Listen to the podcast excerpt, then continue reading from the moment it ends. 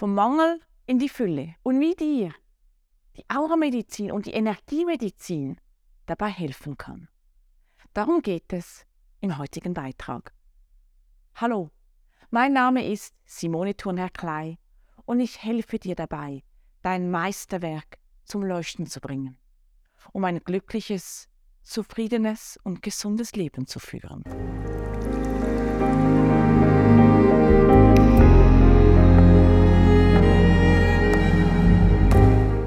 Wer kennt es nicht? Dass wir immer und permanent im Gefühl des Mangels unterwegs sind. Wir hören überall, wir haben zu wenig von dem, zu wenig von diesem. Wir haben bei uns vielleicht zu wenig Zeit, zu wenig Ressourcen, zu wenig was auch immer. Wir, wir fokussieren uns immer auf das zu wenig. Gerade meine Generation ist auch noch so erzogen worden. Denn in der Schule war immer, du hast zwei Fehler anstatt du hast acht richtige. Wir waren immer auf den Mangel aus. Das, was nicht da war. Und wir sind so konditioniert, auf das zu achten, was nicht da ist, als auf das, was da ist. Wenn ich mit meinen Klientinnen und Klienten arbeite und sie frage, was machst du gerne? Haben sie meistens Mühe, mir relativ schnell nur schon drei oder fünf Dinge zu sagen, die sie gerne machen. Oder wenn ich dann frage, ja, was würde dein Freund oder deine Freundin, dein Partner, deine Partnerin sagen, was du gerne machst, wo du gut bist, dann sagen ganz viele zu mir als erstes, hm, ich muss überlegen. Ich könnte dir jetzt gleich aufzählen, was sie finden, dass ich nicht gut kann. Aber was ich gut kann, ich muss mal überlegen. Wir sind so oft im Mangel unterwegs anstelle von der Fülle. Und genau darum geht es ja auch in der Energiemedizin. Denn wenn wir im Mangel sind, dann sind wir oft in einer tiefen Schwingung. Denn es hat nicht etwas Befreiendes, etwas Freudvolles, etwas Liebliches mit zu tun, sondern wir sind dann immer gebunden an Themen wie, ach, jetzt muss ich das irgendwie so machen und äh, ich eigentlich mag ich gar nicht und ich muss doch jetzt. Wir sind dann auch tief schwingend. Und wenn wir tief schwingend sind, dann sind wir auch mit dem gehen wir auch mit tief schwingenden Themen in Resonanz. Und wenn wir natürlich die ganze Zeit im Mangel sind und dann noch im Gesetz der äh, Resonanz, der Anziehung, der Spiegelneuronen, wie auch immer du es nennen magst, kommt das auch immer wieder zu uns zurück.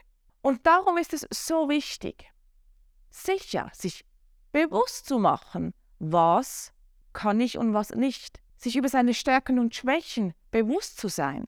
Aber es macht keinen Sinn, in diesen unterwegs zu bleiben. Diese blockieren uns. Diese sind uns nicht dienlich. Und sie manifestieren sich nicht nur in unserem feinstofflichen Körper, sondern können sich auch auf unserem physischen Körper manifestieren. Mit Müdigkeit, mit Trägheit, mit Kopfschmerzen, mit Migräne, mit Bauchweh, mit Bauchschmerzen, mit, äh, mit tun die Schultern weh, mit ganz vielen Themen, je nachdem, wo im Körper deine Schwachstelle ist oder je nachdem auch mit dem, was eigentlich deine Seele dir zeigen möchte, was nicht gut läuft. Denn der Körper ist das Spiegelbild unserer Seele. Und wenn diese die ganze Zeit immer im Mangel ist, dann beginnt sich das um uns herum zu manifestieren. Und vielleicht hast du auf meinen vorherigen Beitrag gesehen. Da geht es ja auch darum, sich bewusst zu machen, was habe ich auf meinem Körper, welche Fotos habe ich auf meinem Körper.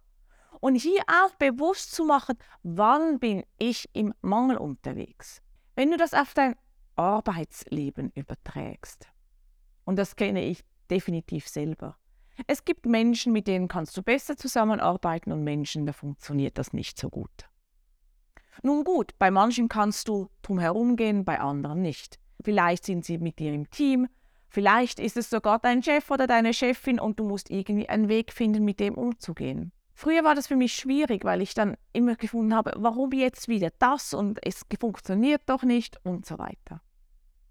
Wenn ich heute mit einem Menschen, und sei es im Berufs- oder auch im Privatleben, zusammenkomme. Und ich merke, es funktioniert nicht, aber ich macht jetzt auch keinen Sinn zu gehen oder äh, hier einen ein Umweg zu machen oder die, die Situation zu verlassen, dann beginne ich, mich auf das zu fokussieren, was ich gut finde.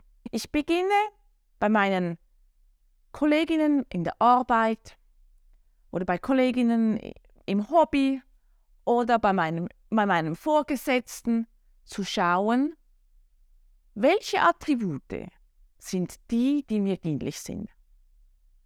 Und ich beginne mich genau auf diese zu fokussieren. Denn macht es Sinn, dass ich mich die ganze Zeit dann nerve, warum jetzt meine Kollegin XY das schon wieder so macht, warum jetzt ich das schon wieder nochmals erklären muss oder warum mein Vorgesetzter jetzt schon wieder mir nicht genau sagt, was los ist oder wie auch immer. Das sind alles einfach Beispiele, die du wahrscheinlich genauso erlebt hast wie ich. Und dann sich zu überlegen, also, was ist das, was ich lernen kann? Was ich mitnehmen kann von ihm oder von ihr? Und dann mich auf das auszurichten. Und so gehe ich in ein anderes Bewusstsein hinein. Und ich wechsle meine Gedankengänge vom Mangel in die Fülle. Und so kann ich ganz anders beginnen in der Zusammenarbeit, auch in der menschlichen Zusammenleben. Denn warum soll ich mich immer auf das fokussieren, was nicht gut läuft? Ich muss es mir bewusst sein, da bin ich ganz bei dir. Aber muss ich es mich die ganze Zeit wegen dem aufregen, wegen dem Nerven, meine Frequenz tief halten, anstatt zu schauen, hey, cool, genau da kann ich was lernen.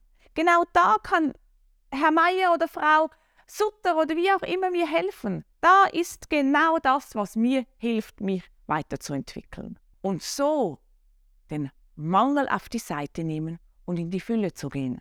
Und das ist dann wieder Energiemedizin.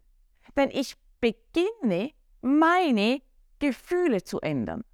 Ich gehe von einem tief schwingenden Gefühl in ein hochschwingendes Gefühl. Und so bekomme ich eine ganz andere Energie in mir.